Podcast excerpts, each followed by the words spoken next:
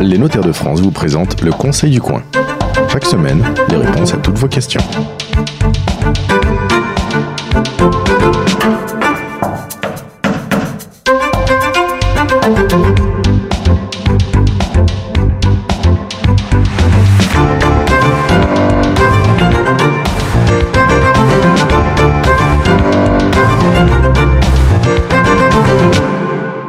Bonjour et bienvenue sur la radio du Conseil du Coin. 1 400 000 personnes sont liées par un Pax, dont moins de 100 000 couples homosexuels. À l'origine, le Pax euh, permettait à des couples homosexuels de mettre un cadre à leur relation, mais il séduit de plus en plus de couples hétérosexuels et il est aujourd'hui une véritable alternative au mariage. Beaucoup de questions euh, nous sont arrivées sur euh, cette question du Pax. Deux notaires, comme chaque semaine, répondent à vos questions. Maître Vincent Chauveau, bonjour, notaire à Nantes, Fabienne Magnan, bonjour, notaire à Paris. Bonjour. 32 millions de personnes sont mariées en France. Euh, euh, vivent en couple et 72% sont mariés. C'est vrai que le Pax aujourd'hui est une vraie question quand on veut euh, s'unir à quelqu'un, euh, une vraie alternative au, au mariage. Quel est l'intérêt, Vincent Chauveau, du Pax par rapport au mariage? Alors, il est vrai que les chiffres sont assez parlants et sont même étonnants, puisque le Pax, finalement, dans l'environnement de notre société, euh, préoccupe beaucoup. C'est-à-dire qu'à chaque fois que l'on rencontre un, client dans nos bureaux, dans nos murs, euh, il nous pose toujours la question euh, dois-je me marier ou, ou devons-nous nous paxer? Et donc, l'objectif et, le cadre juridique sont pas les mêmes. C'est c'est quoi? C'est d'abord une question d'intérêt ou une question de philosophie?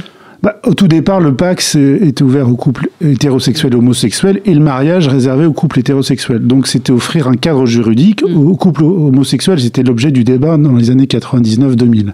Alors pourquoi il a séduit autant de, autant de Français justement? Parce qu'il est plus souple, je pense, pour les, les couples euh, hétérosexuels que, que le mariage. Et c'est aussi une conception, en fait, le, euh, sociologique et philosophique du mariage qui peut heurter aussi euh, la société d'aujourd'hui. C'est qu'il y a beaucoup de... Moi, je, je parler à titre personnel sur des clients que, que j'ai en tête. Ils se refusent au mariage parce que leurs parents ont divorcé, ou ils se refusent au remariage parce qu'eux-mêmes ont divorcé. Il y en a beaucoup qui disent, euh, bah oui, mais dans le Pax, au moins on est libre de partir quand on veut, comme on veut. Euh, bah, je- je- on est là justement pour nuancer tous ces propos-là, parce que le mariage, franchement, c'est euh, c'est la Rolls euh, du cadre juridique pour un couple pour construire sa vie. Oui, Fabienne Magnan, de votre expérience à vous, quel est le, quels seraient les avantages du Pax? On a parlé de la souplesse par rapport Oui, au, mariage. Pour les, pour les personnes très jeunes, pour moi, c'est comme des fiançailles, le Pax. hein. Ouais. Parce que très souvent, on voit des gens très jeunes euh, qui achètent, qui Mm. se paxent, et ensuite qui se marient. Ouais. Donc c'est une étape avant, une première parfois. étape, oui. Alors est-ce qu'il y a des conditions? C'est une question qui revient souvent. Est-ce qu'il y a des conditions particulières euh, pour, euh, pour se paxer? Bah, il ne faut pas avoir de lien de famille en- entre nous. Hein, euh, dire jusqu'au troisième degré, on peut pas se, se marier avec ses descendants, ses ascendants, ses cousins, mais jusqu'au troisième degré, au quatrième, on peut, ça y est, c'est autorisé. Il faut avoir euh, forcément être majeur. Il ne faut pas être lié par les liens d'un mariage. Tout ça, ça paraît des évidences. Il faut pas être déjà lié par un autre pax. Donc euh, voilà, ces, ces- ces- ces conditions sont bien posées dans le code civil. Fallait- il on- fallait les rappeler, quoi. Alors, on a aussi cette question est-ce que c'est une déclaration ou un contrat? Nous, notaires, pour nous, ça reste un contrat. Euh, Mais finalement, dans l'usage commun du PAC, ça reste déclaratif au greffe, dès lors que les, euh, les partenaires ne viennent pas à notre rencontre et vont simplement le faire de forme, sous, une forme administrative, entre guillemets, au tribunal directement. Fa- Fabienne Magnan, on le fait aussi euh, souvent pour, se protéger, pour protéger le, conjoint. Est-ce qu'il est possible d'établir un, contrat? Comme il y a un contrat de mariage, est-ce qu'il y a des qu'est-ce qu'il y a dans le contrat du Pax en fait? Bah, le contrat du Pax, il détermine le régime. Donc, il y a plusieurs régimes. Il y a soit un régime de mise en commun des biens, soit un régime de séparation des biens. Moi, les Pax, j'en fais très souvent quand les gens achètent, parce que quand on achète Ouais. à deux, ben, il faut se protéger. Et puis, l'avantage du Pax, c'est la fiscalité, qui est la même que pour des personnes mariées. C'est-à-dire que ça, ça protège euh, le conjoint, enfin Ouais. le, le- ça, veut ça veut dire qu'il n'y a pas de fiscalité si l'un hérite de l'autre. Oui. Mais il faut établir un contrat en plus ou pas? C'est ça que Non, j'ai pas compris. Soit on va euh, spontanément se déclarer euh, son union de Pax auprès du, du greffe. Alors on peut déposer un contrat, il sera enregistré euh, euh, sous cette forme-là, mais c'est simplement déclaratif de le fait de se lier par par un pacte, c'est un pacte civil de solidarité pour arrêter l'abréviation. Oui. Euh, euh, c'est un régime légal d'officialiser le, le, concubinage. Vous savez, quand on se marie, on est sous le régime légal de la communauté.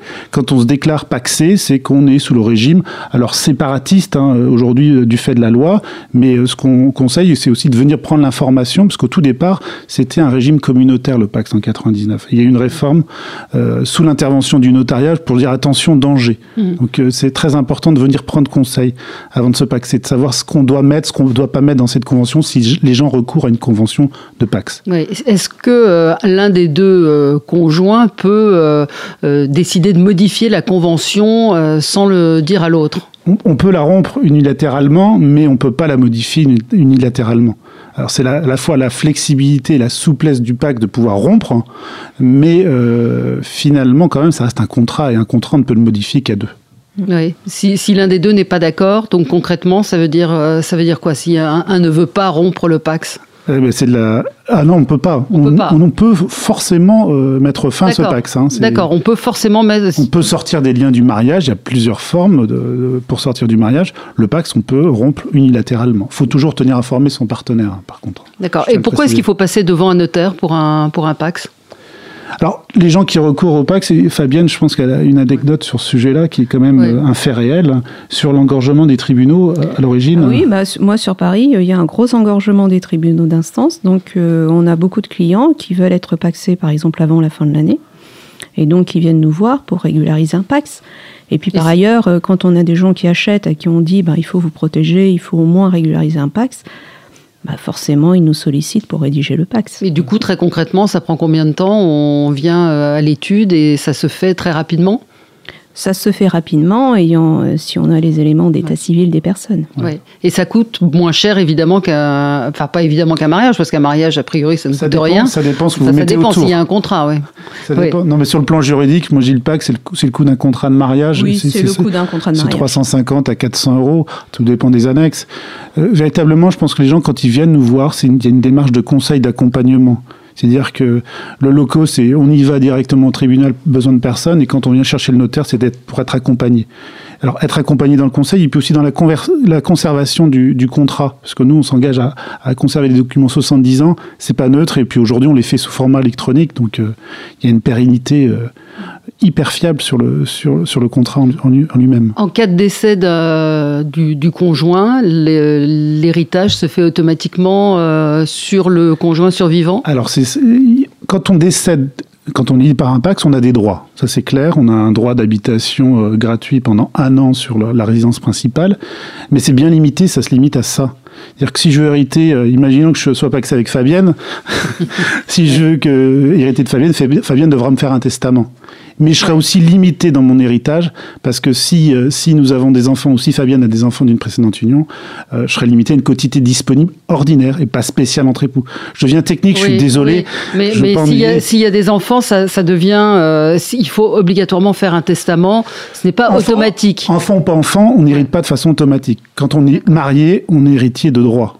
C'est inscrit dans le code. Ça, c'est vraiment peut-être le point sur lequel il faut euh, insister pour euh, ceux qui souhaitent se paxer, justement, pour protéger le, le, conjoint. Il faut insister sur ce point-là et sur, surtout, il y a un travers que les, les partenaires font, c'est qu'ils inscrivent ces dispositions dans leur pax. Et ça, c'est nul de plein droit. C'est-à-dire que je ne peux pas désigner dans mon contrat de pax que mon partenaire sera mon héritier c'est nul, ça marche pas. Un testament, c'est euh, seul, euh, dans son coin, sur sa feuille de papier ou euh, rédigé par acte authentique devant deux notaires, mais le bénéficiaire n'est pas présent. Si on l'inscrit dans un contrat de Pax, ces dispositions est nulle. Hmm. Donc oui, il faut recourir au testament. Il faut recourir au, testament, d'accord. Le Pax, vous sentez, vous, une demande croissante de, justement pour, les, pour le Pax?